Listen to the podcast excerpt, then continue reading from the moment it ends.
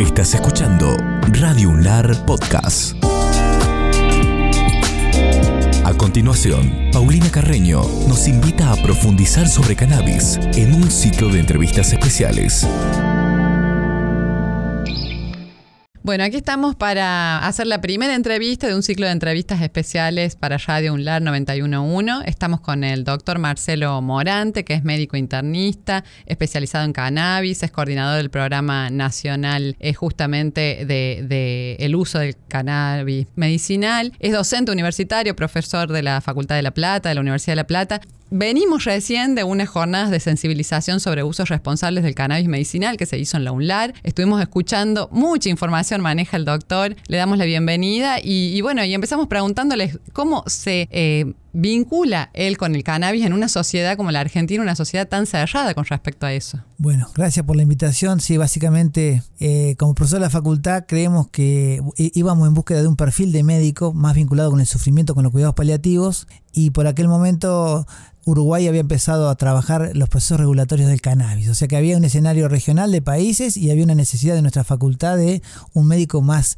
con más aptitudes, con más herramientas. Y como pasa en la vida de cualquier persona, a su vez eh, yo estaba atravesado por la enfermedad de un familiar que parecía ser que el cannabis le podía resolver algún tipo de síntomas. Entonces, esa conjunción hizo que, bueno, hubo que avanzar desde el preconcepto que tenía el mismo doctor Morante, avanzar sobre el conocimiento y viajar a Canadá para capacitarme.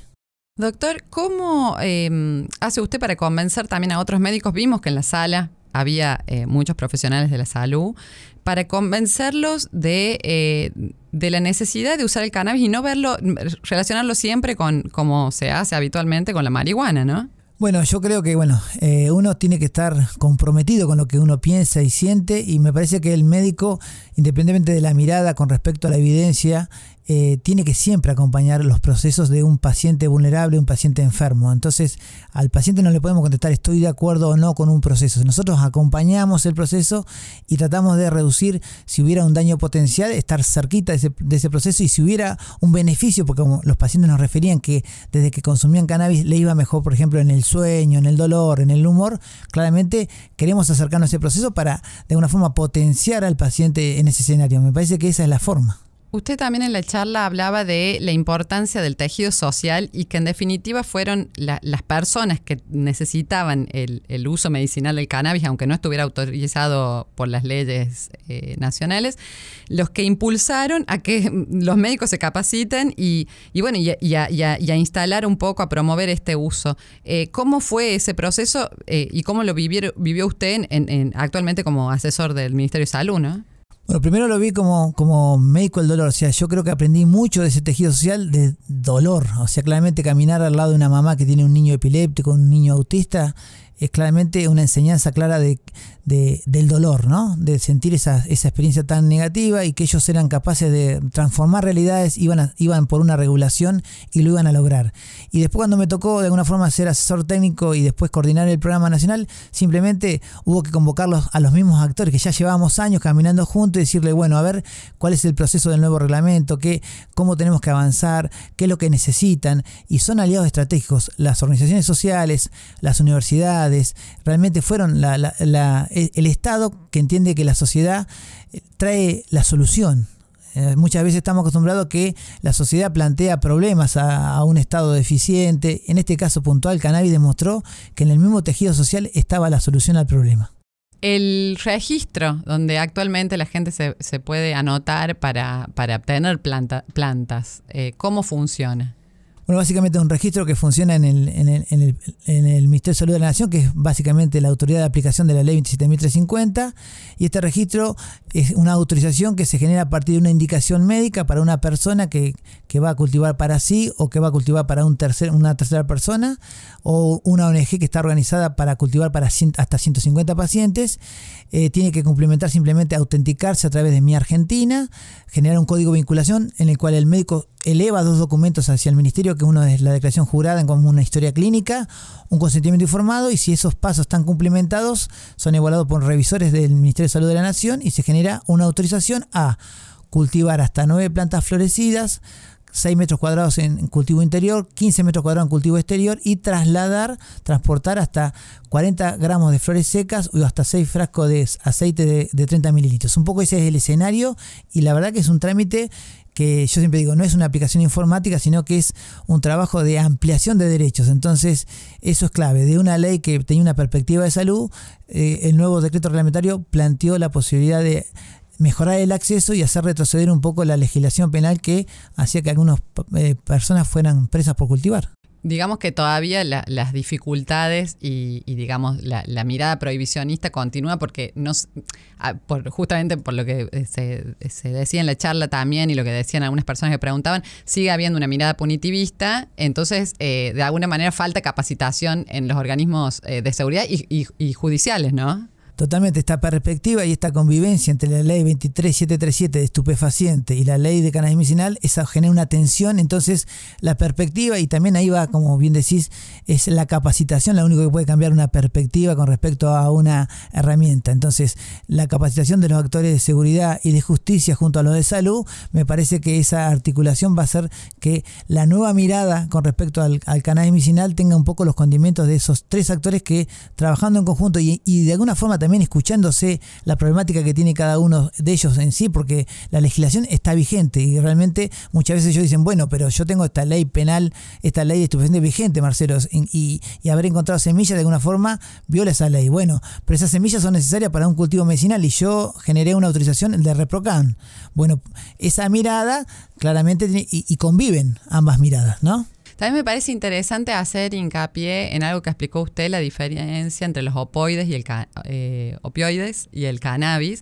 En cuanto a la, a la forma de administrarse en función de las enfermedades, me gustaría que un poco lo, Sí, bueno, eh, esta, el, el debate, no, no, por eso que yo digo, hablo muy bien de los ámbitos universitarios, donde uno, los condimentos, los debates a nivel universitario nunca son binarios, el bueno y el malo, ¿no? Entonces, quizás el cannabis y los opioides son complementos de determinados procesos. O sea, en determinadas patologías, eh, el dolor agudo, un dolor postoperatorio, requiere un opioide porque requiere un analgésico de alta potencia. Y muchas veces el dolor crónico, a la cual yo me especializo, puede buscar herramientas más como el cannabis, que es una herramienta que van sobre el dolor, pero también sobre el humor, sobre el sueño, y que son de baja potencia. Entonces, interactuar unos con otros hace que nosotros usemos menos opioides, pero no significa que el opioide no sirve en el proceso de la analgesia, sino que tiene un tiempo de uso, tiene determinada toxicidad y si yo lo uso bien me va a ir bien.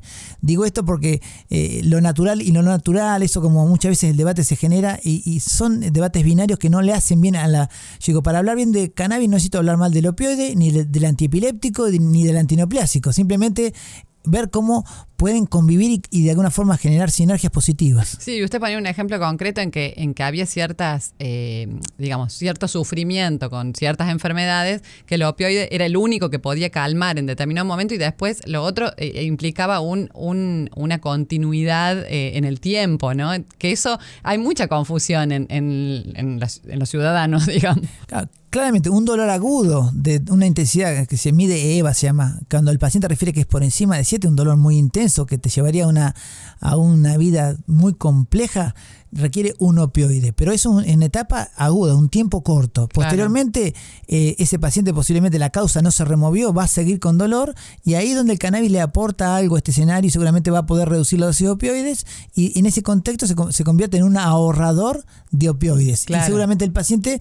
impacta positivamente lo que es calidad de vida. Y no es milagroso, no es que eh, eh, justamente el cannabis tiene esto de un tratamiento que lleva tiempo y no, no se va a solucionar. Justamente es la diferencia con el opioide, ¿no? totalmente, bueno, totalmente. Lo, prohibido siempre eh, lleva a miradas milagrosas. Entonces, quizás cuando uno lo pone sobre la mesa y dice, bueno, una herramienta con determinados perfiles, aptitudes, el cannabis no es potente, pero realmente ha impactado en dolor, humor, sueño, colopatías funcionales, o sea, síntomas que acompañan a la mayor parte de la enfermedad. Entonces, tenerlo como aliado, claramente necesitamos procesos de calidad para que ese cannabis que decimos estar usando tenga determinadas perfiles que nos ayude a los médicos a, definir dosificación, interacciones, poder controlar el efecto. Bueno, Argentina está transitando un, debate más maduro. Bien. Y respecto a La Rioja, eh, también lo escuchamos al ingeniero Benjamín Enrisi, que, está llevando adelante todo un, desarrollo muy importante del cannabis medicinal en La Rioja, o sea, de la planta, ¿no?